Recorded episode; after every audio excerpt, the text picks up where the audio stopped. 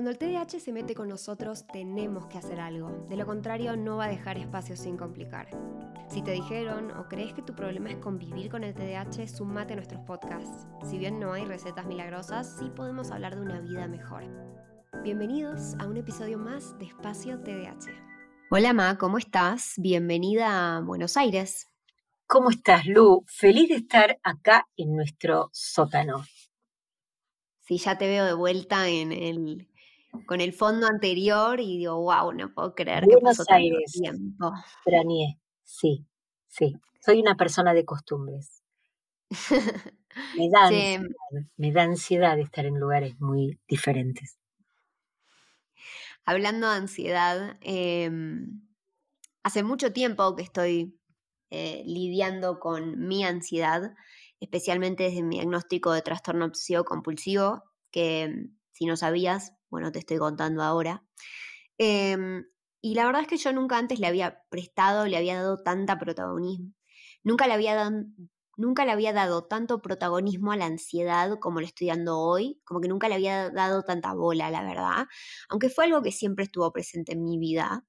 Em, y bueno, hoy no me queda otra que hacerme cargo. Pero bueno, quería que habláramos un poco del TDAH y ansiedad, porque la verdad es que es algo que noto que nos pasa a muchas personas con TDAH, ¿no?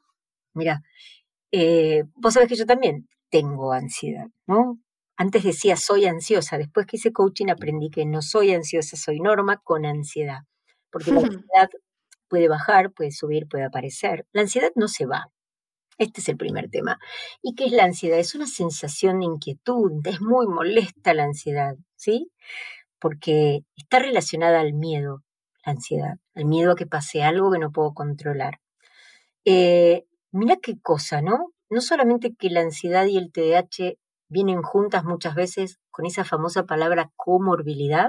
Si vos del otro lado estás escuchando, ya a esta altura sabes, la comorbilidad es esa, ese otro desorden que viene junto con el TDAH. A veces es lo que nos permite hacer el diagnóstico. Una persona con ansiedad va al psiquiatra, va al psicólogo, y ahí la ansiedad es, el, es la puntita del iceberg. Pero la ansiedad es ese temor a que algo suceda que no podemos controlar. Imagínate con el trastorno por déficit de atención en un niño que se dio cuenta que se va a olvidar la carpeta, que por ahí no estudió, que no es que no quería estudiar, se olvidó, que perdió el paraguas, que perdió... ¿Qué sería? ¿No sería re normal que la ansiedad fuera la respuesta? Y sí, obvio. O sea, me daría terror volverme a olvidar, ni hablar de si mis padres me retan porque generalmente siempre me olvido las cosas, ¿no?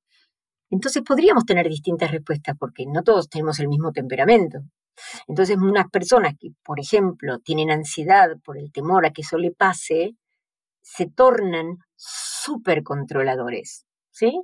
Desarrollan un montón de recursos en el cual son súper controladores, entonces anotan todo, ponen todo bajo rígido, rígido, rígido, no se escapan de ninguna estructura, aparentemente así controlan también el TDAH, pero la vida no se puede manejar con control, ¿o sí?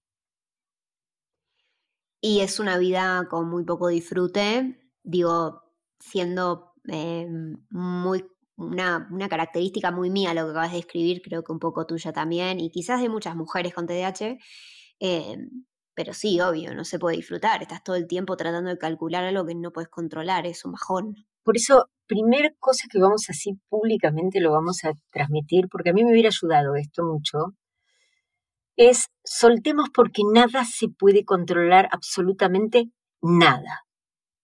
Esto es la primera cosa que yo planteo nada es controlable. Por ahí tenemos la ilusión del control. Creemos que está todo bajo nuestro control y nos da cierta calma, pero la mayor calma la vamos a tener el día que aceptemos que algo nos va a suceder que no pudimos planear, que algo va a pasar que no va a salir como queríamos y que lo vamos a poder solucionar, que vamos a tener recursos. Y tal vez si no, no se solucione, pero va a estar bien. Ahí la ansiedad va a ceder su espacio y va a transformarse en otra cosa, una inquietud, una cierta cosquilla, ¿no? Tengo un poquito de, de nervios, pero positivos, digamos, no esas preocupaciones que no te dejan dormir. Eso es otro tema de la ansiedad, no me deja dormir.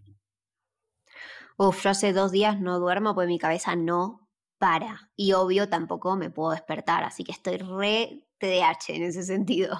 Bueno, por ahí tendríamos que pensar que eso es algo que está sucediendo eh, y que en esta circunstancia podríamos empezar por qué nos ayudaría frente a esa ansiedad y después hablamos de por qué está la ansiedad. ¿no? Yo siempre digo que me gusta que primero salgamos del incendio y después pensemos cómo se generó.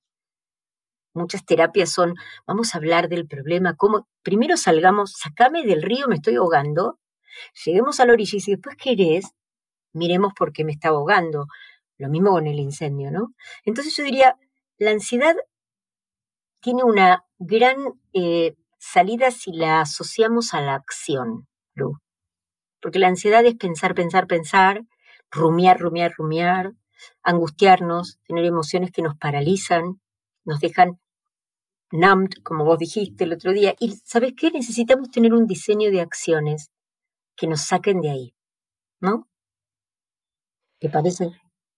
Y, y ese es el objetivo, ¿no? O sea, bueno, es lo que a mí me está pasando últimamente, que capaz una de las cosas que te cuento a vos es que no puedo salir de mi cabeza. Hay un momento en el que ya no es solamente los pensamientos que están ahí y que son un montón, sino es que no puedo escaparme. Y eso obviamente me pone nerviosa, ¿no?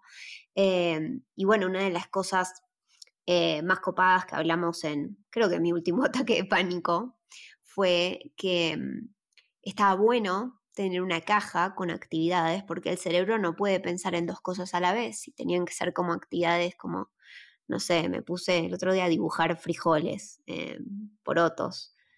Resulta ser igual que los, los porotos necesito que sean un poco más grandes porque esos no me sirvieron, me dieron un poquito más de ansiedad. Pero también tengo en una botellita de concerta vieja, tengo un montón de arroz y tengo un montón de marcadores en mi caja y pinto